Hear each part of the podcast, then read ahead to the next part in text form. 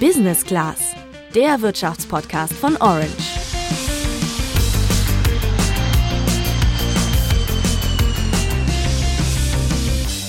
Mal eben dreimal so viel für den Stromvertrag bezahlen, ja, das ist zurzeit nicht ungewöhnlich. In den vergangenen Monaten ist der Strompreis extrem gestiegen. Oh, der Strommarkt, äh, der internationale Strommarkt, der globale Strommarkt, der ist echt ziemlich in Aufruhr. Also die Preise sind die so im Großhandel echt nach oben geschossen, auf ein Niveau, was man sich so hätte nie vorstellen können.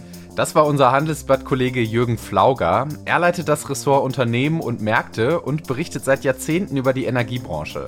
Jürgen sagt, die Strompreise, die wir da gerade sehen, waren vor einem Jahr noch gar nicht so absehbar. Und das merken wir auch als VerbraucherInnen. Wer jetzt gerade einen neuen Stromvertrag braucht, kommt um hohe Preise nicht herum. Und dann gibt es noch den Skandal, dass Billigstromanbieter wie Stromio oder Wunderwerk tausende Verträge aufgekündigt haben, weil sie die versprochenen Niedrigpreise nicht mehr einhalten können. Wie du mit all dem umgehst und mit welchen Strategien du am meisten beim Strompreis sparen kannst, klären wir in dieser Folge. Denn einfach einmal im Jahr den Anbieter wechseln, so leicht ist es nicht mehr. Aber ihr könnt auch noch anders Geld sparen. Ich würde sagen, dass man mehr oder weniger locker den Stromverbrauch um die Hälfte reduzieren kann. Der durchschnittliche Stromverbrauch in Deutschland liegt bei 3000 Kilowattstunden, also da ist durchaus ein bisschen Spielraum für jeden. Sagt Ines Rutschmann von Finanztipp und wir klären mit ihr, wie ihr ganz einfach Strom sparen könnt. Außer Licht ausmachen gibt es da nämlich noch ein paar mehr Tricks. Ich bin Tabea. Und ich bin Luca. Bisher galt ja so der Grundsatz, dass man seinen Stromanbieter einmal im Jahr wechseln soll. Genau deshalb habe ich meinen Vertrag auch schon vor mehreren Monaten gekündigt, und zwar zum Ende Januar. Na, kommt euch das bekannt vor? Das war unser Kollege und Redaktionsleiter Andreas und leider geht seine Story noch weiter. Bei der Suche nach einem neuen Vertrag bin ich aber echt vom Stuhl gefallen. Würde ich zum Beispiel bei meinem bisherigen Lieferanten E.ON jetzt mich wieder neu anmelden, dann zahle ich viermal so viel wie bisher und der günstigste Anbieter, der ist doppelt so teuer wie das, was ich bisher bezahle. Also das war schon heftig. Noch krasser wurde es dann, als ich ähm, bei E.ON angerufen habe und gefragt habe, also kann ich meinen Vertrag bei euch vielleicht doch noch verlängern und die Kündigung zurückziehen? Ja, was haben die gesagt? Nö, geht nicht, musste neu abschließen. Das hat mir wirklich zu denken gegeben. So wie Andreas geht es gerade vielen in Deutschland. Wir müssen uns von dem Grundsatz, von dem er da spricht, leider an dieser Stelle verabschieden. Einmal im Jahr Stromanbieter wechseln, so leicht ist es nicht mehr. Wie du trotzdem hohen Strompreisen aus dem Weg gehen kannst, klären wir gleich. Lass uns aber erstmal schauen, warum denn die Preise so krass gestiegen sind. Ja, um das zu verstehen, müssen wir auf den Stromgroßmarkt schauen, also da, wo die Stromanbieter ihren Strom einkaufen. Und da geht's gerade ziemlich turbulent zu. Wir haben ja eben schon den Handelsblatt Energieexperten Jürgen Flauger gehört und selbst er hat ja Anfang 2021 nicht mit solchen Preisen wie jetzt gerechnet. Dafür gibt's aber drei Gründe, wie er sagt. Hier kommt schon mal der erste. Einfach die Weltwirtschaft brummt. Wir haben jetzt inzwischen knapp zwei Jahre Corona-Pandemie und am Anfang äh, hat man große Furcht gehabt. Weltweit gab es Lockdowns, ähm, auch in Deutschland mehrere Monate. Es gab eine große Sorge. Äh, die Wirtschaft ist erstmal in die Knie gegangen, aber das hat nicht lange gedauert. Und im vergangenen Jahr äh, haben wir gesehen, dass die Wirtschaft weltweit wieder angezogen ist. Äh, es wird produziert, es wird, wird viel nachgefragt und dafür braucht man Energie und die Energie ist weltweit knapp. Ich habe langsam das Gefühl, um Corona kommen wir hier in keiner Folge mehr herum. Aber gut, für die steigenden Strompreise gibt es auch noch weitere Gründe.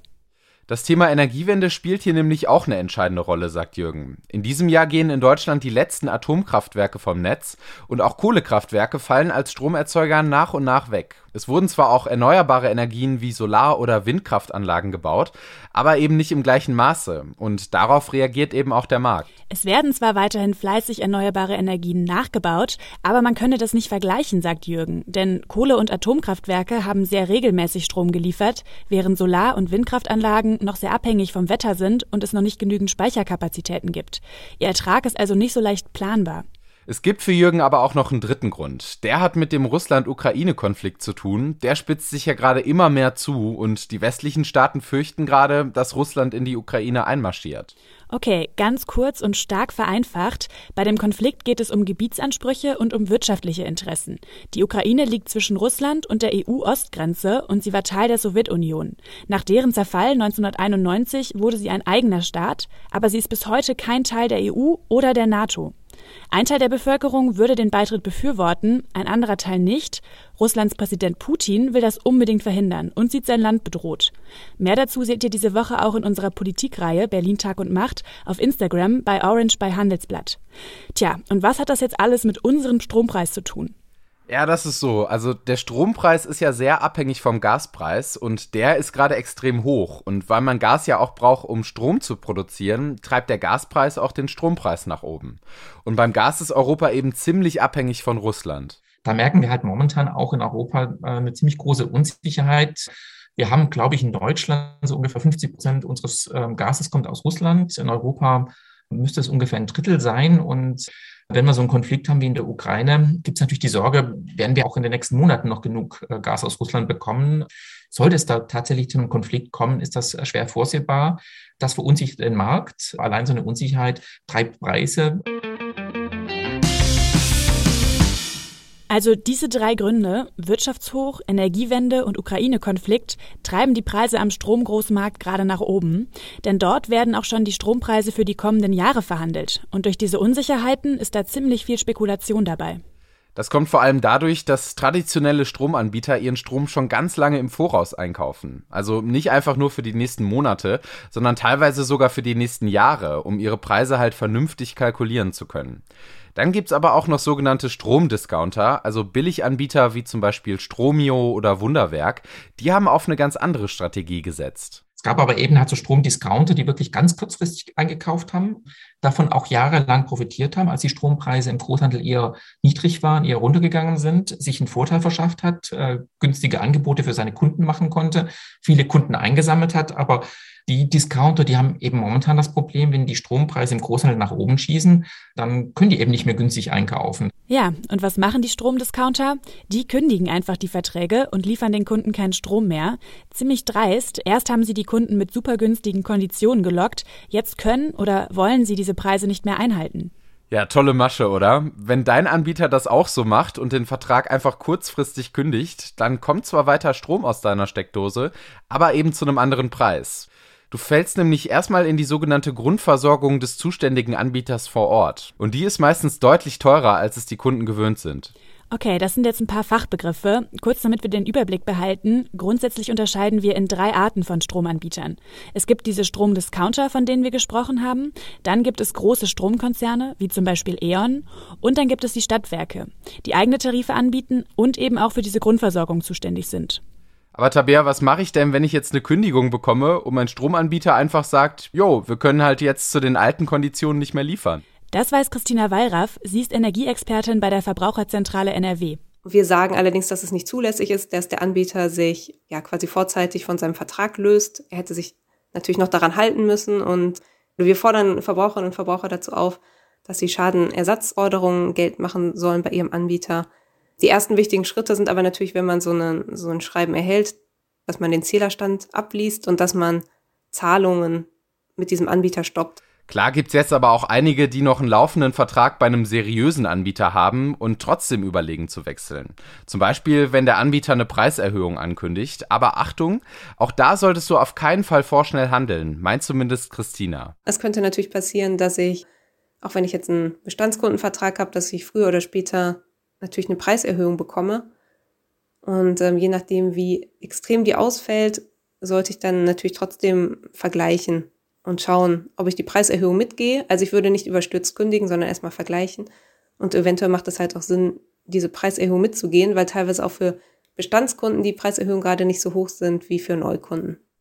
Wir halten also fest, der alte Grundsatz, einmal im Jahr den Anbieter zu wechseln, gilt so nicht mehr. In der Vergangenheit konnte man da zwar dreistellige Beträge mitnehmen, wenn man zum Beispiel noch einen Wechselbonus bekommen hat, aber diese Zeiten sind vorerst vorbei, sagt Christina. Man kann sich glücklich schätzen, wenn man jetzt noch einen relativ günstigen Vertrag hat. Und nur wirklich in den Fällen, wo jetzt ähm, der Anbieter eine Preiserhöhung verschickt hat, da sollte man natürlich auf jeden Fall vergleichen und äh, schauen, was kann ich gerade noch am Markt realisieren? Gibt es vielleicht noch einen günstigen Grundversorgungstarif? Oder gibt es vielleicht noch einen günstigen Sondertarif jetzt lokal da, wo ich wohne? Aber grundsätzlich sind jetzt halt viele Strom- und Gaspreise ähm, sehr hoch, die es gerade am Markt gibt. Und deshalb lohnt es sich oftmals nicht, den Anbieter zu wechseln. Günstiger Grundversorgungstarif? Ja, du hast richtig gehört. Eigentlich gilt die Grundversorgung als der teuerste Tarif. Christina sagt aber, dass der abhängig vom Wohnort zurzeit vergleichsweise günstig sein kann. Es kann sich also lohnen, das auch mal auszuchecken. Zum Beispiel, wenn ihr euren Vertrag leider schon gekündigt habt und euch, so wie Andreas, einen neuen Vertrag suchen müsst. Das ist ja alles schön und gut, aber lass uns doch jetzt mal nach vorne gucken. Bleiben die Strompreise denn wirklich so hoch? Dazu haben wir nochmal Jürgen gefragt wirklich vorhersehen kann man es nicht. Also auch Anfang 2021 hätte keiner gesagt, ähm, dass wir annähernd so eine Entwicklung haben werden. Also das war völlig unerwartet. Aber dass wir, glaube ich, längerfristig ein höheres Gas- und, und Strompreisniveau haben werden, als wir es in den vergangenen Jahren gewöhnt waren, damit rechnet eigentlich jeder dass es wirklich so hoch bleibt wie momentan, äh, das hofft keiner und das wird schon auch mittelfristig wieder zurückgehen, aber so prinzipiell wird es, glaube ich, höher, müssen wir uns dann an höhere Strom- und Gaspreise gewöhnen, als wir es in der Vergangenheit gewöhnt waren. Das macht jetzt ehrlich gesagt nicht so richtig Hoffnung, finde ich. Ja, stimmt schon. Aber einen kleinen Hoffnungsschimmer haben wir ja schon. Ab 2023 wird nämlich die Erneuerbare Energienumlage, die sogenannte EEG-Umlage, wegfallen. Damit haben Verbraucherinnen und Verbraucher den Ausbau der erneuerbaren Energien mitfinanziert.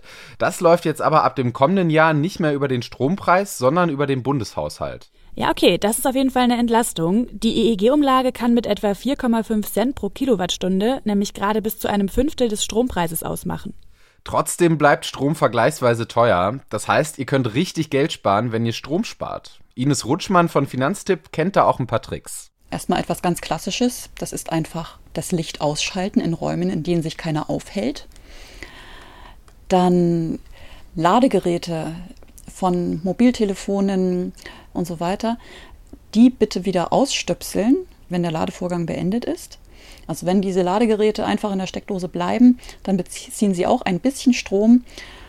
Dieser wird dann in Wärme umgewandelt und ja, belastet sozusagen auch den Stromverbrauch. Ja, das sind auf jeden Fall die Klassiker. Dazu gehören natürlich auch so Sachen wie den Fernseher oder den Laptop nicht im Standby-Modus lassen, sondern ausschalten oder Energiesparlampen verwenden. Das ist natürlich alles gut, um Strom zu sparen, keine Frage. Aber wie rechnet sich das denn am Ende des Jahres? Also kann ich dadurch auch wirklich Geld sparen? Ja, das sollte man gar nicht unterschätzen. Also, wenn du deine Geräte nicht im Standby-Modus lässt, dann kannst du echt so 15 bis 20 Euro im Jahr sparen. Beim Licht lässt sich das nicht ganz so genau sagen, wie viel du da wirklich sparst, aber immerhin macht da auch Licht ungefähr 10% deiner jährlichen Stromkosten aus. Also da kannst du echt einiges rausholen, natürlich je nachdem, wie sparsam du eh schon bist. Und dann gibt es natürlich noch die großen Stromfresser in eurer Wohnung, die ihr kennen solltet. Das sind Durchlauferhitzer, Elektroherd und Trockner. Aber auch schon bei kleineren Haushaltsgeräten wie Kühlschrank oder Waschmaschine solltest du nicht unterschätzen, wie viel Strom die eigentlich verbrauchen. Für Ines kann es durchaus Sinn machen, die alten Geräte nochmal durch effizientere neue zu ersetzen. Die Haushaltsgeräte sind in den vergangenen Jahren deutlich effizienter geworden. Also wenn ich einen Kühlschrank oder eine Waschmaschine vor zehn Jahren angeschafft habe, dann braucht im Vergleich heute ein neues Gerät etwa nur noch die Hälfte des Stroms, den praktisch mein altes Gerät benötigt hat oder bin noch benötigt. Wenn man einen zehn Jahre alten Kühlschrank durch einen neuen ersetzt, dann kann man 25 bis 30 Euro im Jahr sparen. Bei einer neuen Waschmaschine sind es etwa 20 Euro. Wenn du ein neues Gerät kaufst, solltest du grundsätzlich aber darauf achten, dass es zu deinem Bedarf passt. Also ein riesiger Kühlschrank macht nicht so viel Sinn, wenn der immer nur halb voll ist, dann verbraucht er viel mehr Strom als notwendig. Genauso bei der Waschmaschine. Das waren jetzt schon mal ein paar Tipps zum Stromsparen von uns. Ich kann da für mich auf jeden Fall einiges mitnehmen, aber wie sieht das bei euch aus? Seid ihr von den steigenden Strompreisen betroffen? Welche Tipps habt ihr noch zum Stromsparen? Schreibt uns das gerne über unseren Instagram-Kanal orange-by-handelsblatt und wie immer freuen wir uns natürlich auch über eine Bewertung bei Apple Podcasts. Wir sind dann nächste Woche wieder für euch da. Bis dann und macht's gut. Ciao.